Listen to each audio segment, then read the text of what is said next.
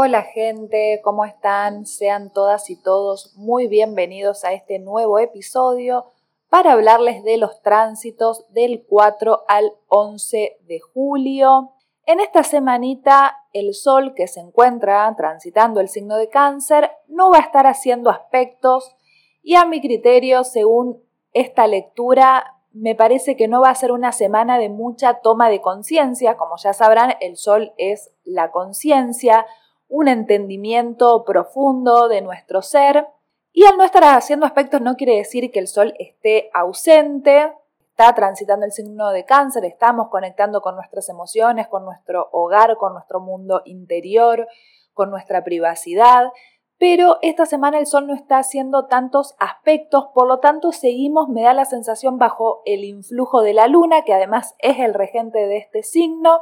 El día 3 de julio tuvimos una luna llena en Capricornio. Siempre que hay lunas llenas, perdón, es mi teléfono que está sonando. Siempre que hay lunas llenas, reverberan las emociones, estamos mucho más sensibles, un poco desbordados también, ¿no? Como todo es demasiado emocional, ¿no? También, insisto, teniendo en cuenta que el Sol está en cáncer y la Luna su regente en oposición. Y ya cuando se culmina este ciclo de luna llena, empieza a bajar un poco más la energía, así que esta va a ser una semana de decantaciones, ¿no? Donde vamos a estar interiorizando todos los procesos y los resultados que estuvimos viviendo en esa luna llena, también tratando de comprender, pero no desde la conciencia, como les digo que no está haciendo aspectos el sol, sino comprendiendo desde nuestra intuición todo lo que nos estuvo sucediendo y todo lo que estuvimos elaborando en estos días. Pero por más que el Sol no esté haciendo aspectos, no quiere decir que no pasen cosas interesantes esta semana.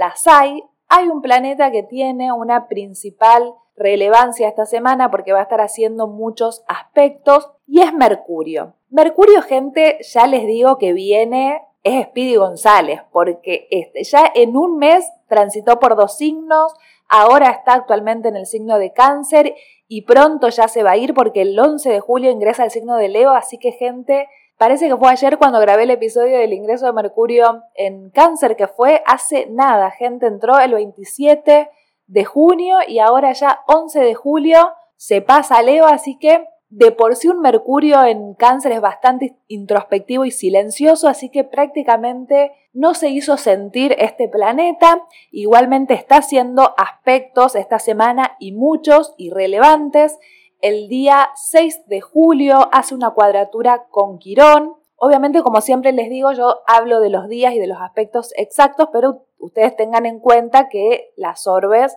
son un poquito más amplias, no necesariamente el hecho de que no necesariamente necesitamos que hagan un, aspecto exacto para sentirla, sino que durante esta semana podemos estar sintiendo la conexión que hacen estos dos planetas. El 6 de julio hace una cuadratura Mercurio con Quirón. Es probable que en estos días hayamos tenido una conversación con alguien y eso nos haya despertado alguna herida, algo que creíamos que teníamos resuelto y parece que no está tan resuelto, podemos sentirnos más sensibles que de costumbre, todos los planetas que estén en cáncer nos hablan de una extrema sensibilidad y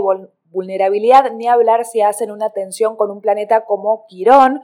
que nos habla de una herida interna y como ya les dije una vez, para mí también Quirón tiene algo que ver con, con la bronca y el enojo, además de que está transitando en el signo del enojo que es Aries, estas conversaciones pueden estar haciendo saltar un poco a esa parte nuestra un poco más primitiva, que no tenemos muy elaborada, ¿no? Esos sentimientos más arcaicos, más primitivos, como el enojo, la rabia, la ira, la violencia, ¿no? Como eh, es el niño interior el que se está sintiendo herido y quizás le cuesta como verlo desde un punto de vista lógico, Mercurio en los signos de agua es una reflexión, un pensamiento mucho más emocional que lógico, además de introspectivo, por supuesto, así que atención y cuidado con algunas conversaciones que podamos estar teniendo esta semana que nos exalten más nuestra sensibilidad. Igualmente, esto se puede vivir como una tensión, pero también se puede sacar provecho. Como siempre les digo, las cuadraturas son una posibilidad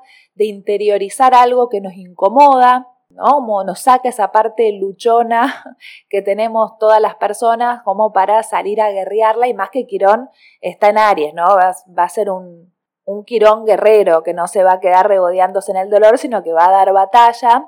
Así que después de sentir esta incomodidad, esta molestia, esta vulnerabilidad, esta sensibilidad, también podemos sacar algo positivo de esto, porque también al día siguiente este Mercurio va a ser un sextil con Urano. Este es un aspecto bastante posibilitante para poder cambiar algo que está mal en nuestro pensamiento. Urano además es la octava superior de Mercurio, por lo tanto son dos planetas que por naturaleza se llevan bien, más aún si están haciendo un aspecto fluido como es el de sextil, podemos estar teniendo algunas revelaciones, no se esperan revelaciones tan profundas, tan radicales, sino que algunas revelaciones que quizás ya veníamos procesando y ahora podemos lograr comprender algunas cosas, hacer algún cambio, recular también, si estuvimos un poco impulsivos en la verba, si estuvimos diciendo algunas cositas de más, porque con ese aspecto con Quirón sale esa parte vulnerable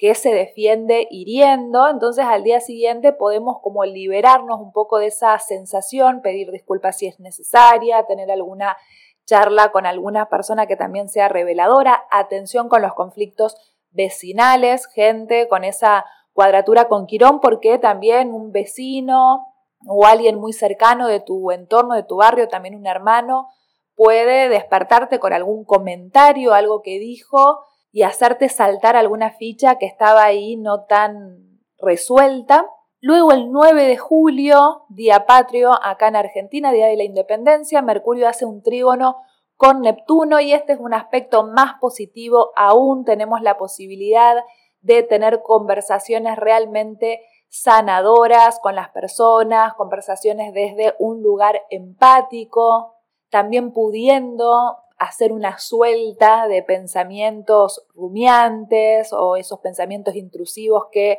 nos terminan generando como más depre y más sensibilidad aún, con ese trígono con Neptuno podemos hacer alguna liberación de esos pensamientos un tanto limitantes.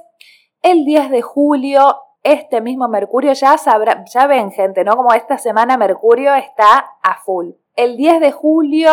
Mercurio, que ya se encuentra en los últimos grados de cáncer, hace una oposición con Plutón, que se encuentra en los últimos grados de Capricornio. Siempre los últimos grados también tienen esta cualidad un poco kármica propia de los finales. Podemos estar teniendo conversaciones también un tanto intensas, que salgan cosas a la luz que veníamos queriendo tapar y teniendo algunas diplomacias innecesarias. A Plutón no le interesa para nada la diplomacia va a fondo, va al choque, saca a la luz lo que está podrido, lo que no está bien, lo que le molesta, lo que ya no sirve, entonces puede haber conversaciones también bastante bravas, gente bastante intensas, pero con un poder alquímico y regenerativo muy importante, así que estas conversaciones que tengamos durante esta semana pueden generar un antes y un después en nuestras vidas. Me, me puse un poco trágica, pero bueno, siempre que haya contactos con Plutón, generan este tipo de cosas. Al tratarse de Mercurio es una conversación también. Podemos estar teniendo algunos pensamientos un tanto oscuros, un tanto obsesivos también, pero Plutón a veces se ceba un poco en esa obsesión, pero después termina sacando algo positivo de eso, así que también estas, este tipo de sensaciones pueden estar sintiéndose. El día 11 de julio, Mercurio ingresa al signo de Leo, como ya les dije, Mercurio viene galopando al mango, gente, ya ingresó al signo de Leo, y acá el pensamiento se puede volver bastante individualista, autorreferencial también, esa es la sensación que me da un Mercurio en Leo, ¿no? Desde querer comunicar algo y siempre ponerse en primer lugar, ¿no? Como, ah, no, bueno, pero yo tal cosa, a mí me pasó tal otra, ¿no? Que todas las conversaciones terminen derivando en una autorreferencialidad. Vamos a estar también más abiertos en querer hablar de nosotros mismos, mostrarnos, comunicarnos, podemos tener también mucho carisma en las conversaciones. Atención también, no nos desfacemos un poco del el exceso de autorreferencialidad, de ego, de narcisismo, porque también puede agotar a las personas. Ya está también eh, Venus en Leo, está Marte por poquito, porque también ya pasa al signo de Virgo, pero las conversaciones se vuelven un poco más egoístas, más como una necesidad de ser escuchados y escuchar muy poco, ¿no? Como que no te interese mucho lo que tenga que decir la otra persona, mucho menos si esa persona no piensa como vos, también puede haber cierta tiranía con los pensamientos de las personas, también enojarnos si nos llevan la contra o si nos dicen algo que no queríamos escuchar, sobre todo si nos critican, ni hablar, así que tratemos de mantener un poco el ego a rajatabla, pero aprovechemos esta rapidez en la que está transitando Mercurio para agilizar trámites, también si te tenés que mudar, ponerte a buscar departamento, casa, lo que fuese, hacer firmas de contrato, etcétera, también es ideal esta semana para hacer todo ese tipo de cosas. Venus esta semana no va a estar haciendo aspectos, pero Venus, Venus está muy presente porque va a producirse la Venus Star Point, como ya les vengo comentando, el 15 o el 13 de agosto, perdón, no recuerdo bien la fecha ahora. Y esta Venus se va a poner a retrogradar, pero esto va a ser más a finales de julio. Igualmente está transitando los grados que luego va a transitar retrógrada, así que atención con todo lo que esté sucediendo ahora en estos días en cuanto a nuestras relaciones, nuestra manera de vincularnos, nuestros romances también el cómo nos expresamos, si nos hacemos valer, si nos sentimos menospreciados, si también atraemos personas narcisistas. Estoy viendo como muy a full este tipo de temáticas en las redes sociales. Más que nunca se está hablando de las relaciones narcisistas, las relaciones tóxicas, así que vamos a estar también conectando mucho con nuestro orgullo, con nuestra autovalía, no vamos a estar dejándonos pisotear por nadie, vamos a estar muy fiel a nuestras convicciones, nuestros deseos, qué es lo que esperamos de los demás, estamos queriendo que nos traten bien, ¿no? Le es un signo que le gusta que lo traten bien, que lo admiren, que lo reconozcan, entonces estamos conectando mucho con ese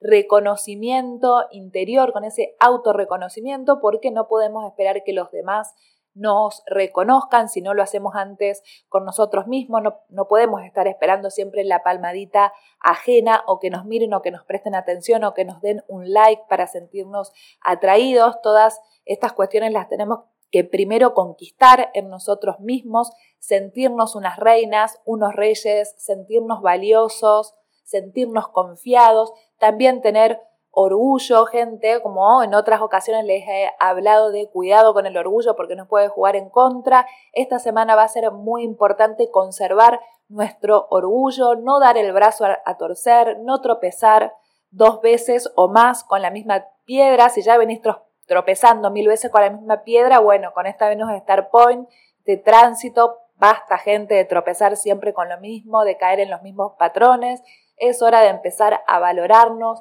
a querernos, a cuidarnos y a creernos merecedoras y merecedores de las cosas buenas y del cuidado y también de hacer las cosas de corazón. Esta Venus va a estar buscando relacionarse desde el corazón y con autenticidad. Luego, el 10 de julio, Marte, ahora sí empezamos a hablar de Marte, ingresa al signo de Virgo y acá me pongo seria, meticulosa,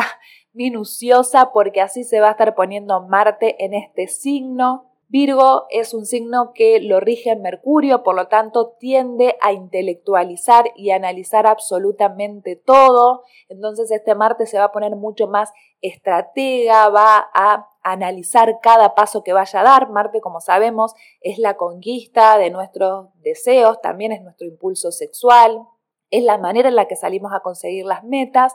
Y con Virgo se pone un poco quisquilloso, este Marte se pone un poco crítico, va a actuar quizás de una manera un tanto soberbia, un tanto creyéndose más capacitado que el resto también muy autosuficiente. Virgo tiene esto de que déjame a mí que yo lo hago mejor que vos. Por lo tanto, podemos estar eh, muy vibrando en la autosuficiencia a la hora de salir a conquistar las cosas que queremos. También es interesante para hacer servicio este ingreso de Marte, para ayudar a las demás personas desde algo concreto y práctico, porque Virgo es un signo de tierra.